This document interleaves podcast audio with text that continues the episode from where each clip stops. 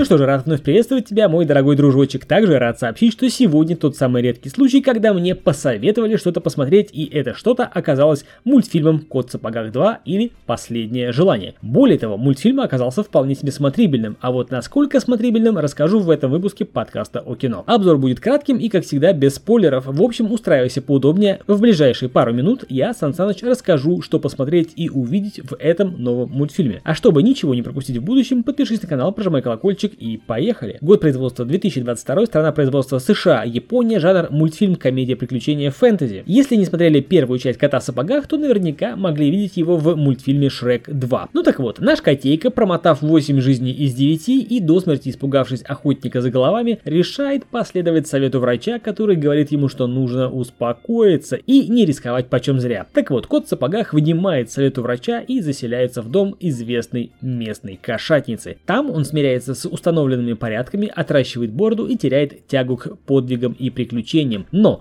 теряет тягу только до тех пор, пока не узнает о волшебной карте, которая указывает путь к где-то когда-то упавшей звезде желаний. Кот в сапогах твердо решает отыскать звезду, чтобы вернуть своей жизни, и в компании собаки, которая притворяется котом, отправляется красть карту у известного коллекционера волшебных предметов Джека Хорнера. Сразу должен признаться, что с детства не переношу всякие мюзиклы и индийские фильмы, там, где нормальное повествование фильма прерывается на полчаса какой-то там непонятной зачем-то вставленной песни. Так вот, в мультфильме «Кот в сапогах 2» самое начало этого мультфильма и есть та самая песня, которую я не мог терпеть. В общем, перетерпел, а потом пошло нормально. После окончания всяких песен мультфильм выходит на вполне себе приятные рельсы очень красочного и своеобразного реалистичного повествования. Графика, прямо скажу, графика необычна, но при этом необычность в хорошем смысле. Проскакивают нотки будто нарисованного мелками, а это, кстати, очень приятно глазу. Этакое боевое аниме, микс кунг-фу панды и Шрека. В общем, DreamWorks постарались на славу. Не будем обходить стороной и музыкальное сопровождение. Если не считать начальных песен, то и музыка задорно и весело звучит.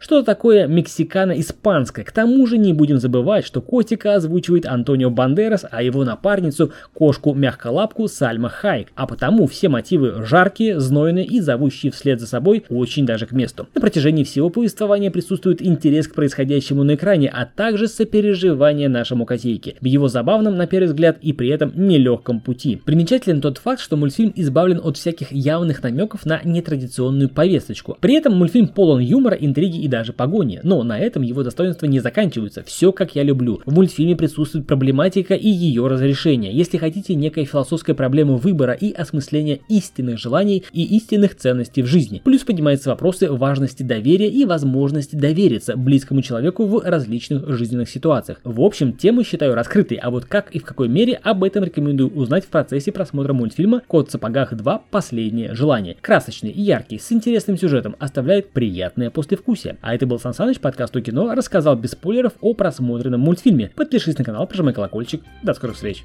Пока.